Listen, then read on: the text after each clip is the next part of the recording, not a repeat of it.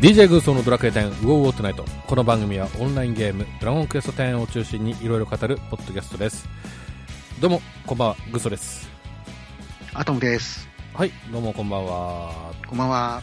はいえー、まずは明けましておめでとうございますあ、おめでとうございます。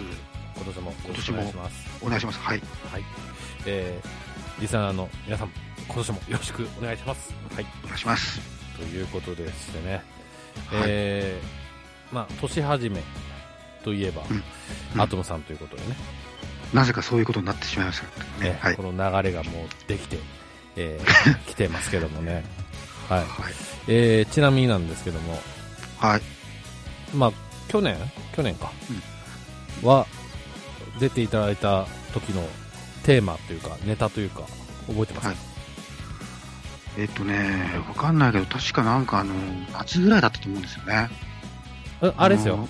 去年の一発目も出ていただいたじゃないですかその時のテーマは何でした、テーマはね、あの、ゲームイベント。あの、うんあの、ほら、うんしあの、ドラクエアイランドと、ドラクエアイランドのさ、はい淡路島の、はいあれとか、あの、流氷オホーツク号の、はいはいはい堀、堀、堀井雄二関連のゲームのイベントはいの話だったんですよね、最初うん確か。そうですね、うんうん特にあのオホーツクの方 の話中心に的なね感じだったかなとねうん。えそう。あの、ドラクエの話題はほらみんなやってるからさ、えうんうんうんまあオホまーあツクの方がマイナーだったから、こう、ちょっうんとプッシュ気味に。うんうんうん確かにうんとあれから1年ですか。はそうですね、うんあうん。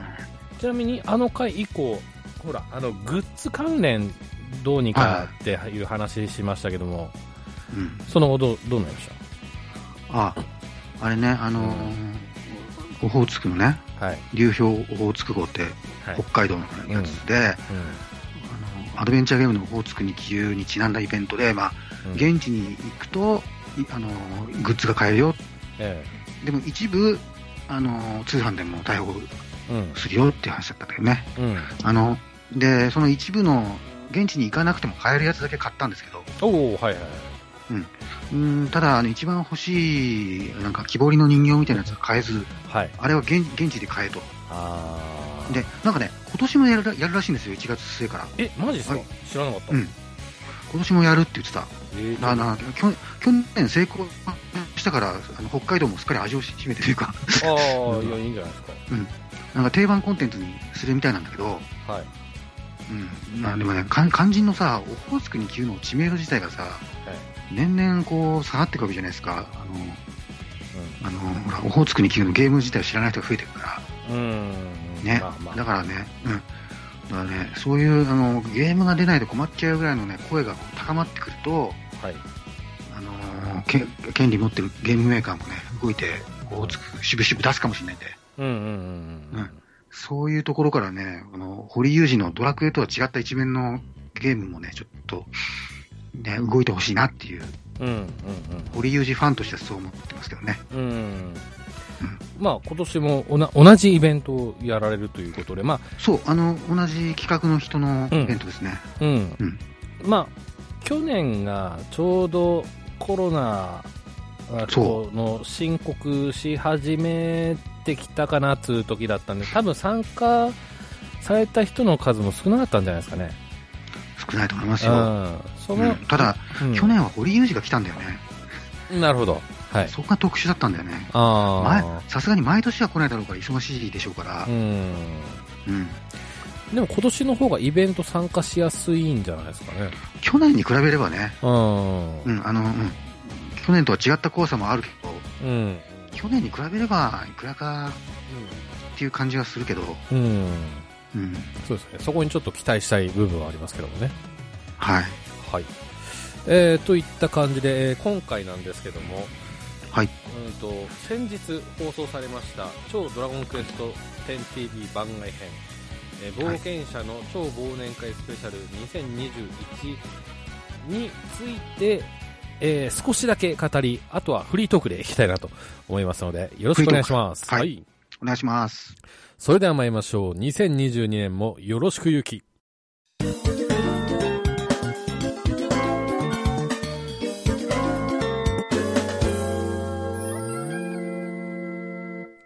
はい、改めまして、よろしくお願いします。お願いします。えー、っと、ちょっと、アトムさん久々なんで、最近のプレイ事情、プレイ事情、あの、ようやくね、あの、年末の休みに入って、こう、ぼちぼち再開し始めたぐらいなんで、うんうん。まだね、バージョン5の序盤ですよ、私。そうなんですね。そう、あの、そう、さっきと、昨日とかもさっきとかもやってやってて、うんうんうん。まだね、あのね、顔色が悪いぐらいのうん。うとんこ。ろですよ。ああ、なるほど。あーうんなるほど。そうそうあそう。のーちょっと今日いじりたいなって思ってたのは、あ DQ、うんあの、DQ10TV の番組内で、の部分で、はいはいうん。あのーえー広場が、提案広場の提案をこの場で回答するというコーナーがあったんですよ。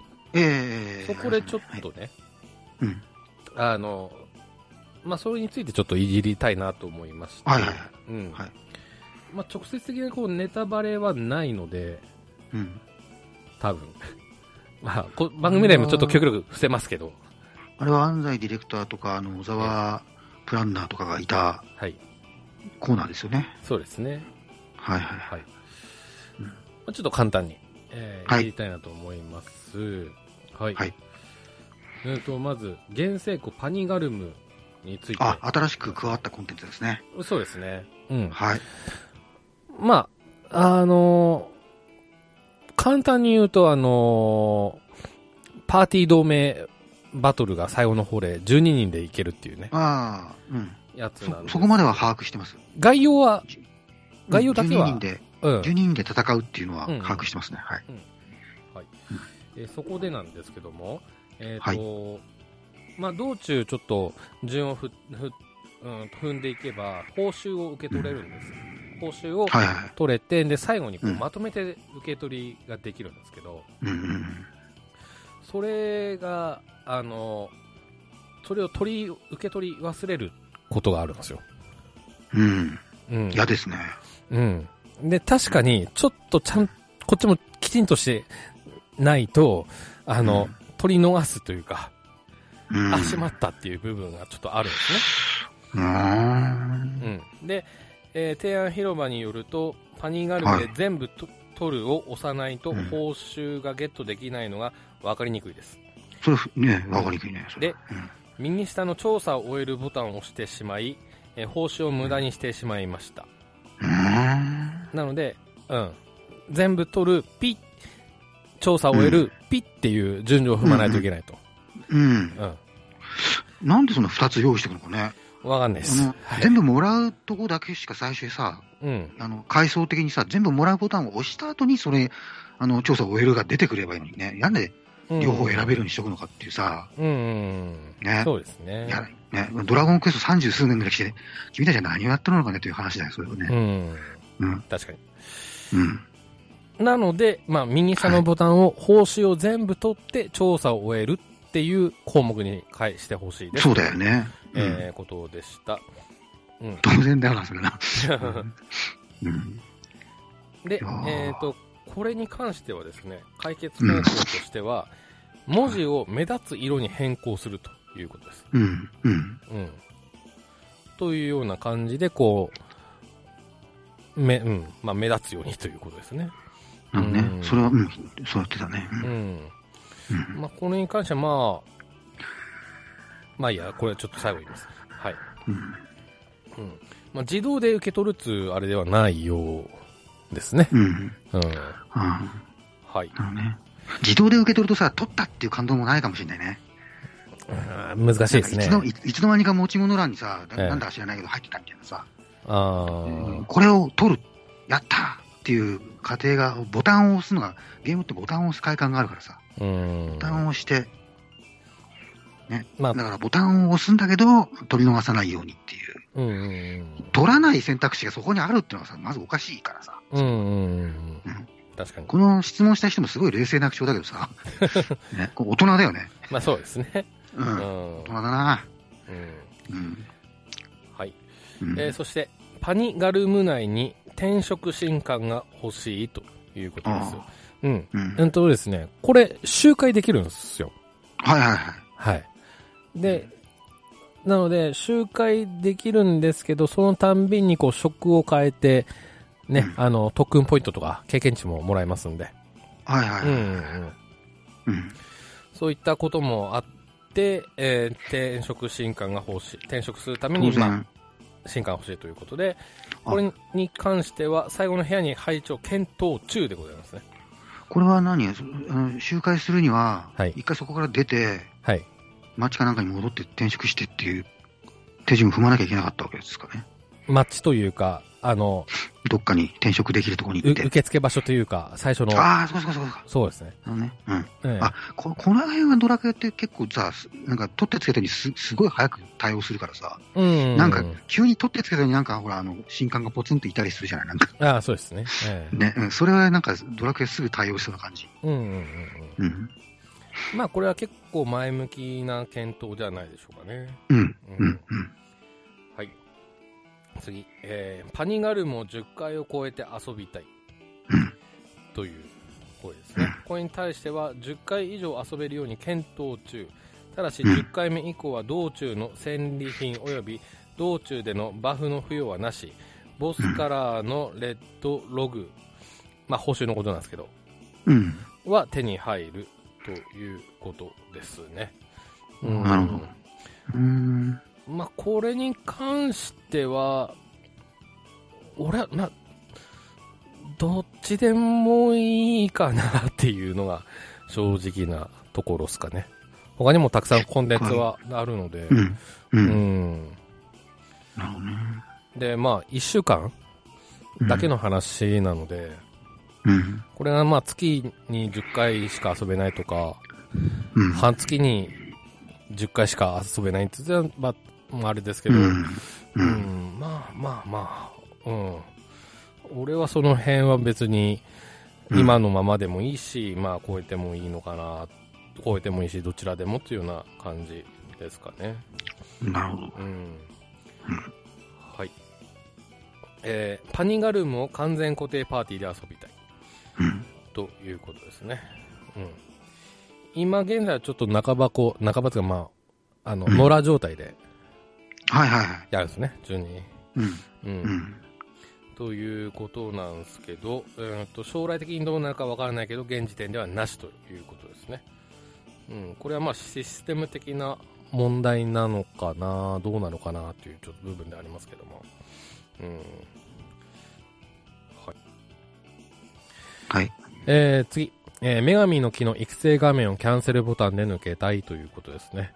うん、これあの、戻りますかみたいな感じで、また、はいかいいか出てくるんですよね。これうん。で、それに対して、えー今後女神の木が拡張した時にキャンセルボタンでは抜けられない意味が出てくる。えーと、現時点では不要なので、キャンセルで抜けられるように、えーする予定ということですね。うん。うんはい。えー次、金のフェザーチップの使い道を増やしてほしいということですね。今後のアップデートで追加予定というような感じですね。うん。はい。はい。えーと、まあ、それから、まあ、ちょっと他も DQ10TV 内であったことをちょっと、えー紹介していきますと、まず2022年は10周年の年ですと。うん。ねえ、そうだね。10周年だね。うん。で、いやーえー、長編ストーリークエストを配信予定と。うーん。はい。で、それから、ゲーム内外で様々なイベントやキャンペーンを実施予定。えー来年のリアルイベントは夏祭り、あ、今年ですね。のリアルイベン夏祭りトかは夏祭りをしたいと考えていますということですね。うん。大丈夫かな、夏祭り。まあ、オリンピックやったぐらいだからな。 それからしたら、まうん。あ、ね、大丈夫な気もするけど。うん。まあ、あとはその感染対策関係のルールが、うんまあ、ほぼほぼ完成してるので、うん。うん、その辺は、ううんん、うまくできるんじゃないですかね。もう2回やってる実績がありますからね。そう。うん。うん、そうね。はい。はい。いうような感じです。そうか、リアルイベントやんだ。はい。で、えー、それからそれから、番組内でですね、はい。アストルティア放送局がは配いはい布はい。されました。ううんん。あの、決まったサーバーと決まった場所で、うん。えーテレビの画面が映って、うんそこで、えーリアルタイムで DQ10TV が放送されるというような内容です。でゲしーた。ムの中で、ね、あうの、ん、ババッコスの顔とかが見れるんでしょうん、まあ流れてましたね。 うん。ははははとか言って、 うん、アあストルティアは私のものだみたいなね、言ってましたね。ことを、えうーん、言ってたけれども。で、まあうん実際自分も行ってみた、見てみたんですけど、はいはいはい。あの、てっきりその街に入入った途端に、うん。こう、声だけはまず聞こえ始めるのかなって思ってたんですけど、そうじゃなくて、うん。その液晶モニター、うんうんまで近づいてようやく聞こえるみたいな感じで、なるほど。なんか何気にすごいなって思って。すごいね。で、音の聞こえもがもう。う、うんーんと、気持ちちょっと割れそうな、割れてそうな、割れてなさそうなっていうようなうん。感じで、うん。うん。へえ、でもすあごいなの、う。ん、悪くはなかったですね。うん。うん。ただ、人が、周りの人が多いんで、うん。ちょっとうまく、うまい角度で見ないと、他のキャラクター、プレイヤーで、ちょっと、画面が隠れちゃうっていうようなのがあるかな。なるほどうね。んでもゲーム内で見れるのはすげえなそうですね。うん。まあ、これもし今も Wii とかだったら、Wii がもしまだあれば、多分できなかったんでしょうね。そうだね。うん。もうね、まだ Wii U ってまだ生きてるんでしたっけ確かまだ生きていたかなそうかと。うん。まあ段階的にね、ちょっと、ね、10年、20年を見せてた時には、どっかでうん。うん。ね、切り替え変わっていかないと。うん。ううんん。まあそうですね。うん。うん。はい。まはあ、い。今後もね、DQ10TV あるたびに、こちらは、こちらの機能は、やられるかと思う。これはすごいですうん。ね。こう、これは、はっきり言って予想外だね。こう来るとは。 まあ、確かにそうですね。ゲームの中で、ゲームやりながらってのはさ、ゲームやりながら横で PC で見てたっていうのはよくあるけど、うんうんそれやんなくていいっていうのはさ、結構、あの、ドラクエって昔からそういうとこあるんだよね。あの、あの、ユーザーの負担を減らすうん。うん。ために、こう自分たちの首を絞めるっていうのはすごい昔からやってきたことなんだよ、ドラクエって。うんうんうんうん。ね、なんか全然ボタンを押さなくても仲間が勝手に戦ってくれるよっていううん。うんのをファミリーコンでやっちゃったりとか、うん。うん。ね、普通じゃやんないようなことをやってきたシリーズという点で、あんまりこう、そういう、その辺はやっぱブレてないなと思うんですね。うんこの話聞いたときに。うん。うんうん。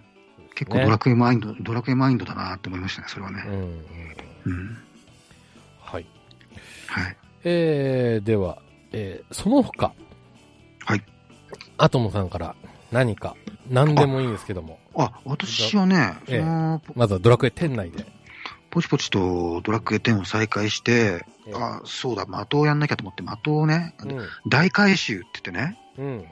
だいぶ変わったから、ちょっとやんなきゃなと思って、うん。さっきもやったりしてたんですけどね。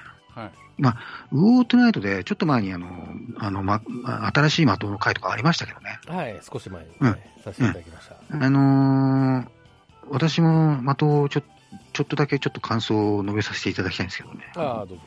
えあのー新しくなった的をやったんですよね。まあ、そっちにいて普通に面白いんですよね。うん。うんあのあのどんな感じかちょっと見てみるかぐらいの感じで始めてもね、思わずこう、何時間かやってしまうようなね。ゲームバランスも結構いいですしね。うん。うん。うん。うん。あのー安西 D も言ってたけど、あの、昔ながらの RPG はい。のなんか、あのー成長感みたいなのを追求したって言ってたんだけど、うん。それはすぐ分かった。あの、要するにね、昔懐かしい RPG というよりはね、オフラインドラクエのね、序盤の感じうん。うん。をすごく出してたんでね。ままあ、それはそうなんだね、あれドラクエだからね、ドラクエって。う うんんだからそれは、あの、すごいね、あの、ちまちま、序盤のちまちま感ね。うん。あの、弱っちい剣でさ、弱っちい敵とボボコボコ殴り合う、あの、すダメージ、やり取りするダメージも小さくて、うん。あの感じと、だんだん成長していくと、このドラクエと系のこう、な、成り上がり感みたいなね、どんどん成長していく、あの、あの嬉しい感じとかもちゃんと感じられるんで、うんうん。一人遊び用の RPG としては、楽しいと思ったんですよ。うん。ただね、やっぱりまあ、皆さんも言ってるかもしれないですけど、それをこう、的でやる必要があったのかなっていう気持ちがちょっとあってですね。うんうん。あのーね、あのーマルチプレイをき、今までやってたマルチプレイの要素を切ってまでそれやるっていうのがちょっとあって、はい。あの、うん。あのー要するにね、あのー例えばね、アスフェルド学園とか、はい。オーケーの迷宮とか、今までにも一人用のコンテンツってありましたよね。うん、はい。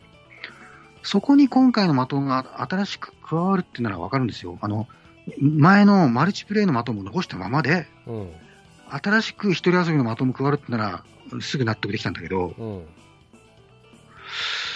あの、的の大回収って言って言ってましたよね。はい。大回収って言ってたんだけど、でもね、全く別のものに置き換えるのって回収とは言わないと思うんだよね、僕は。うん、うん。前の問題をもうね、丸な、もうね、丸投げっていうかね、ななかったことにしたっていうか、うん、うん。い。回収じゃないだろ、それってさ、うん。過去のことをなかったことにしただろっていう、今回のは面白いのは面白いんだけど、うん、うん。前の問題をとうとう解決しないまま終わったなって、ちょっと逃げたなって感じがした。ああ、ちょっと厳しいですね。結局逃げたんだよ、あれ。だから、あのーで、だからその代わり、まあ、ちゃんと面白くはなってるからう、ん、あのー今回のは今回のでいいんだけど、うん。あのーそもそもね、はい。あのー不思議の的って、はい。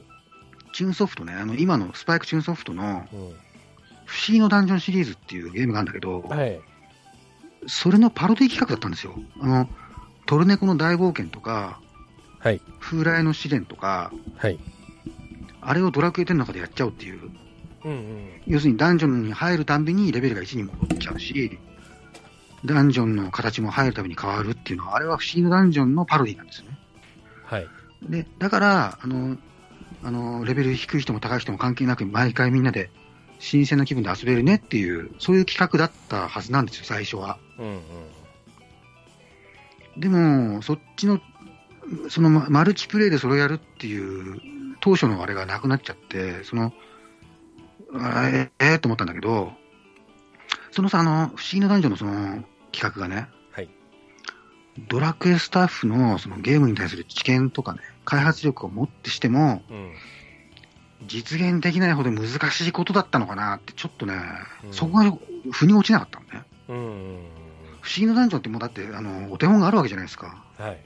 あれ、ドラクエスタッフともあろうものは、それ、できなかったのかな って、なんでできなかったのかなって、ちょっと、あそれを捨て去って、マルチプレイまで捨て去って、それ、今のな、なるのっていうのがさ、あ。うん、うん。うん。うーん、まあ、実際のところは、まあ、外から見てるだけじゃわかんないですけど、はい。うーん、結局のところ予算とか人材が足りないのかなって、ちょっと冷めたことを 思っちゃったんだよね。ああ。うん。あのー今回のゲームの出来自体はいいから、うん。うん、あのーそれはあの楽しく遊ぶつもりなんだけどね、うん、うん。うん、ただ、その前の消し去ってまでっていうのは、要するに前の企画がドラクエ10の中では結局失敗だったってことなんだよね、あれね。うん、うん。うんし完全にはあの白旗あげたっていうことになっちゃったんだから、あれは。うん、うん。うん、そうあのアスペルド学園、王家の迷宮とか、最初から一人遊びですよって言ってたものはそれでいいんだけど、うん。マルチプレイだったものを一人プレイに変えるっていうのはす、すごい、オンラインゲームとしてはすごいダウンサイジングなわけですよ。うん、うん。ね。うん。それ絶対ダメとは言わないよ。それは、あうの、ん、おあの運営もののゲームって生き物だから、うん。あのその出だしの時期に必要なコンテンツと、成熟してからのコンテンツがね、常に同じわけじゃないから、うんそのと、その時々に適したコンテンツってあるからね。うん。うん。そうそういういろんなことが加味してこうなってるとは思うんだけうど、ん。すごい丸投げっぷりだなってちょっと思ったんだよね。うん。この、この、新しい的の出来の良さとは別にね、うんうん、そこは思った。ということは、そのアトムさん的には、そはい。の的はその作り直しっていうよりかは手直しっていうレベルでなんとかしてほしかったっていう。要するに、あの、マルチプレイの不思議のダンジョンっていう最初のコンセプトを捨てないでやるのが回収っていうことなんですよ。うんうん回収じゃないんですよ、あれは。あの、うん、あの、DJ ケントラさんとか言ってたけど、あの、メテオでなんかあの、はい、崩壊しちゃったみたいな、本当にそういうことが起きたんだよね、あれ。えー、前のはなくなっちゃったんだよね。うん、うんうん、だからあれ、不思議の的じゃないんだよ、本当は。うんうんうん。うん。不思議の的はなくなっちゃったんだよね、だからうん、本当はね、あの、同じ名前で濁してるけど。、うん、うんそう。あの、うん。あの、的は残ったまま、あの、新しい今、ま、新しい的って言ったやつ、あれ、うん、あれ自体もさ、面白いから、あれはいいんだけどね。。うんうん、うん、なるほど。あ。そうまあ、確かにこう、変わっ、なんだ、あ、あの、6.0になって初めて入った時に、なんか変わったようだみたいな感じで済ましてましたしね、うん、なんかね。そうそうそうそう。うん。うん。うん。しれっとっていう感はちょっとありました。まあ、ということでね、はい、あのー、結局、アトムさんは最後まで行かれたんですかいや、まだね、いや30回。 30回、10何回ぐらいかな。。何回ぐらいかな。ああ、はい、はいまだ12、3回ぐらいかな。結構、結構ね、楽しいんだよね。あの、素材をさ、うん、ああ、欲しい素材あるっつって、ああ、まだあの、ボス倒せないと取れねえとかさ。で、あと、前のフロアの素材が足りないから前戻って、楽勝とかさ、うん、なんかそういう、本当にあの昔の RPG って感じの。うん、あれがね、うん、あの、昔の RPG 大好きな私は非常に楽しいんだよね。うん。うん、そうなので、まあ、ゆっくりやってるっていうような感じですね。今の、まあ、新しい的の出来に関しては別に文句はないです。うん。うんただその背景というか、その前、周り関係で、ね、前のを投げたなっていうのだけが引っかかる。印象があったってことですね。そうです。はい。わ、はい、かりました。はい。はい、えー、っと、まあちょっと、ドラクエ展絡みでは、ちょっとこの辺にということなんですけど、はい。はい、えー、ちょっとそれ以外の話をということなんですけど、えー、最近なんかやってますゲーム。ゲームあ、ゲームね、相変わらず証拠にもなく、積みゲーを買ってるんですけど、う、積みゲーを買ってるって、その、積み毛を買っている。積み毛のリプレがすごいですね。ゲーム買って積み上がっちゃったじゃなくて、積み毛を最初から買ってるっていう、この、 開き直りっぷり。積む気で、積む予定で買ってます、ねうん、でも、あの、それはまあ冗談なんですけど、もちろん全部、買ったゲームは全部やるつもりで買ってるんですよね。いろいろ買う中でね、うん、はい、最最近ね、近これはって思ったのがあるんでね、あのー、はい、はい、ニンテンドースイッチのね、アナポコ学園っていう。穴ポコ。穴、穴、穴ポコ。穴は漢字の穴で、ポコがカタカナね。で、が、学園。穴ポコ学園。これ、これね、RPG なんですけどね。はい、はい。あのー、作曲家であの、イースとかの、あのー、アクトレーザーとか、あの、を作ってた、あの、すごい作曲家がいるんですけど、あの、はい、小城雄三っていうね、その人がやってる会社のゲームなんですけどね。あのー、はい、うん。なんかね、RPG とは言っても、あの、ストーリーはあんまないんだよ。ストーリーあんまなくて、はい、戦闘の楽しさメイン。うん。でね、そのあの、なんかディアブロとかみたいに大量のモンスターがわらわら出てきて、次から次切り捨てていくようなタイプではなくて、うん、バトルの一戦一戦をね、カードゲームの駆け引きみたいにこう、きっちり考えて、うん、こう、コスト管理とかを考えながら戦っていくゲームなのね。で、こう、もちろんキャラクターの育成の喜びとか、カスタマイズの楽しさもちゃんとあってですね。うん、音楽も超いいのよ、これが。びっくりするがいいですよ。アナポコ学園の音楽超いいです。で、これね、定価が2800円なんですよ、ダウンロードだから。うん。うん、そんなに高くないんで。だね、うん、あのー、バトルメインの RPG が好きなスイッチユーザーの方は要チェックですね。面白いです、これは。うん。そう。あの、超ざっくりと、はい、どんな話ですかあ、なんかね、超ざっくりと教えてください。あのね、世界観としてはね、なんかあの、はい、絵柄は違うけど、世界中の迷宮みたいな、なんかあのー、が学園が舞台で、なんかこう、世界を守るために学生たちが戦うんだよね。学生たちが戦って、男女に潜って、まあ、世界を守るために戦っていくんだけど、あの、学生がね、あの、3年で卒業しちゃうのね。3年で卒業しちゃうから、1年ずつ、ほら、さ上級生がさ、1年ずついなくなるのよ。でう、ん下から新しい学生が入ってくるのよ。そこに、あはのい、先輩たちが築いたスキルとかを後輩に受け継いでいくっていうね。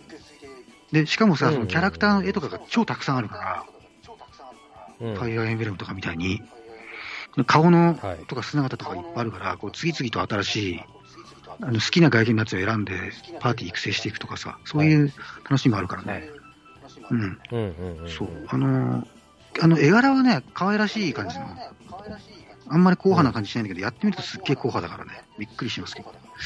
うんうんそう。そうんれ、なんかあの、スーパーファミコン時代のファイナルファンタジー5とか6とかみたいな、チビキャラがちまちま動いて演技してるみたいな可愛らしい感じの、なんだけど、すっごいやってみると骨太なゲームですね。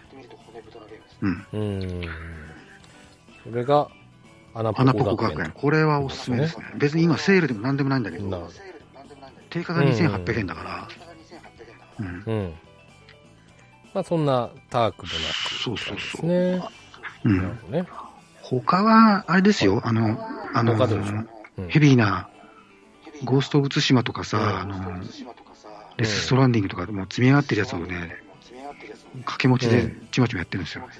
それ、どうですかゴースゴまーだスト・オブ・序ツ盤シでマすけどね、面白いですよね。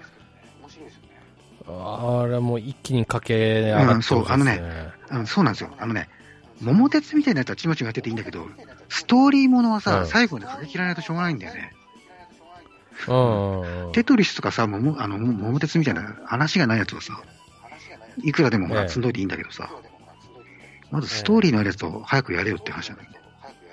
そう。そうですね、まあ、デスストもそうですし、ゴースト・オブ・ツシマはこう一気にこう、そううん特にね、駆け抜けてやってほしいなと思いますけど、うん、そうそういったところっそうすかあとストーリー、ストーリー、うん、あとゲームが、ほら、やる、あゲームじゃなくてな、なんかね、あのーこの間劇団一人の映画で、浅草キッドっていう映画があるんですけどね、あの、あのビートたけしの若い頃の話ね、はいはいはいあの主演の柳楽優弥がね、あのたけしをどうやって演じるのか、が見たくて見たくて、うん、それでしょうがなくネットフリックスに入ってですね、しょうしょうがな く、くそ、見るかっつって、はい、見たけどえね、えとてもいい出来で感動するんだよ。あれはおすすめです。はい、うん。あああの、うん。うんあの、で、せっかくネットフリに入ったんで、他にも何か見ようかと思って、あの、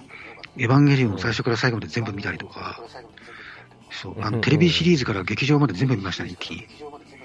飯も食わずおにう。ほあの、そう、あなんだっけな、テレビ26話と、う、はい、映画も7本かな。うん。ネットフリには全部、映画全部は揃ってないんだけど、ネットフリにがカバーしてない映画は、あの、アマゾンプライムで見て、そこは保管して、ううん、ん、うん保管計画っていうぐらいだからね。で、そこはね、それで見、て、あの死にか死んぐったり死にかけたりとかしたんだけど、うん、うんうんうん、今年はね、あの、ちょっと仕事納めが早くて、そういう、うん、そういうぐだぐだした時間を過ごせるチャンスがあったんで、うん、たまにはいいかなと思って。うんで、で、それ終わったら、今度勇者よししこをようやく今頃見始めたっていう。うん、ほう、ほうほうほう。なるまだその勇者よししこはまだちょっとしか見てないんだけど、ほどうんうんうん。そういう感じっすかね。じ。なるはい。ほど。ああ。えーっと、私としましては、えー近況近況まあ昨日、一昨日の話なんですけども、はいはいえーゼルダブレワイをまた始めました。あの、日なんか本一こ人う、気のある、ええあの、旅行願望があるんですよ、ね。ああ、わかりますよ、それこうあの、オープンワールドに浸りたいっていうので、うん。で、実はあの、ウィッチャー3を買ったんです。知っ名てます前はよ知。ってますかあの、オープンワールド。ええあれもすごいなんか評価が高いみたいなんですけど、けども、ブレワイやろうってなって、あの、3週目をやってるっていう感じですね。で、ただその3週、過去その2週目までの時は俺、なんかギリギリまでクリアしてない状態でストップしてる状態で、まだ全クリ自体はしてないんですけど、これでそろそろ全クリしようかな、みたいな感じでちょっと、えー、目論んでますっていうこととね。で、合わせてね、今年ですか、2が出るということでね。今年か。今年、そうか、もう2020年だもんね。うん、2022年だもんね。うん。うん、なので、ちょっとそれも期待しながら、うん、ちょっとプレイしたいなとも思ってて。いや、今年、今年スイッチやべえな。今年やばいよね。うん、まあまあ、ドラクエ12はまだ来ないかもしれないけど、来ないですね。うん。うん。いずれは来るだろうから。うん。やばいな。だからまあ、ブレワイの2のね、続編の発売時期もどのぐらいなんのかなってちょっと予想がつかなくてですね。うん、あ、うん、夏までに出てくれたら嬉しいななんて思ってますけど、ね、そうだね、夏さモン、モンスターハンターも来るでしょ。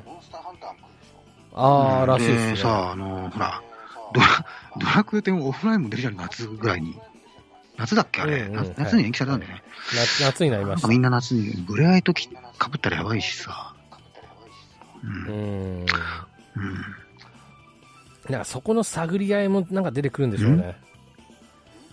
モンハンは発売日な、具体的に決まってるんですかあ、わかんない。決まってんのかなうんと、もし決まってないんであれば、うん、いつ出るのかっていうのをちょっと、は、何こう、決まってから、うん、こっちもドラケンも決めようみたいな感じになるんじゃないですか、ね、そういうのはね、あの、しょあの、何あの、発表される前に、あの、メーカー間で情報の交換をやってるだろうから。うん、ああ、うん、そっちいつみたいな。 では、プロデューサーとかがしてるんですよ、連絡は。うん。うん。あんまりぶつかりすぎないように。うん、うん、そうですね、プレイヤーの身にもちょっとなっていただいてね、うん、えー、ますけど、まあ、ブレは、ゼルダに関しては、うん、俺は夏まで出てくれれば嬉しいなっていう、ね、そうだね、あんまりね、寒い季節になっちゃうとね。うん、うん、ええー、私はあれだな、まあ、ドラクエオフライン、えー、ドラクエ10オフライン楽しみだな。ドラクエ10オフライン楽しみだな。ああ。買いますよ。す私、あれね、あのー、あのー、ドラクエ11の次の、まあ、うん、オフラインドラクエじゃないですか。で、うん、11の次のドラクエで、はい、12は戦闘システムがちょっと変わるって言ってるでしょだから、はい、あの、ナンバリングで、まあ、最後の、まあ、コマンド入力、たあの、あの従来の戦闘システムの、最後になるんだよね、あれ。レブン、あの、10、うん、オフラインが。うん。で、うん、戦闘の中身とかもさ、あの、オンライン版とは全然違うから、うん。ゲーム的には全く新作なんですよ。シナリオは流用してってい,、たとしても。うん。はい。なのでね、全然新しい、違う新しいゲームとして遊べるはずなんで。うん。うん。。そうな、何版を買うんですかえ、あの、ハードいろいろあるじゃないですか。ハードと、なんだかデラックス版とかいろいろ。ああ。今回はね、普通にダウンロードで買おうかな。っていうのはね、あの、いろいろなあの、うん、あの限定版とかにいろいろ買いすぎちゃって、もうね、はい、部屋が邪魔でしょうがないから、 もうそういうのやめようかなと思ってて、もうダウン、全部ダウンロードでいいやと思ったんでね。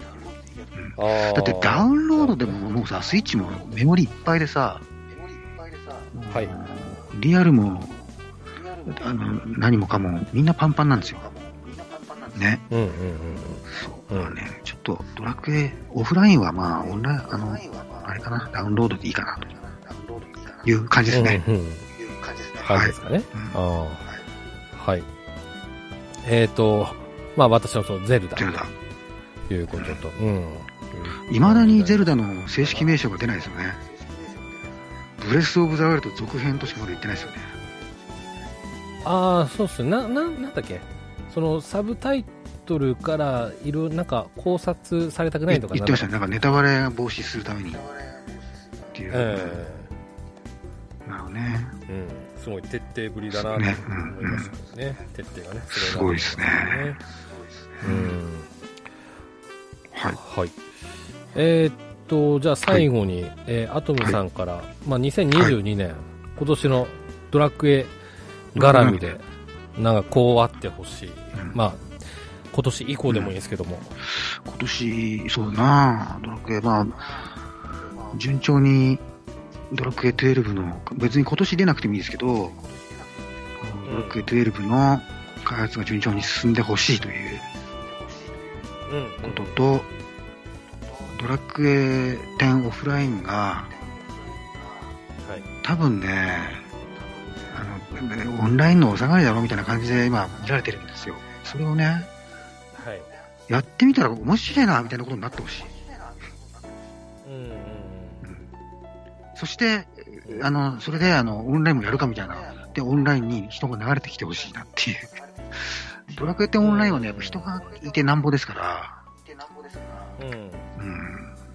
そう。なんかそういうギミックは作るっては言ってます、ね、うん、それやってほしいですね。ドラクエ、うん、オンラインに誘導し,、してほしいですね。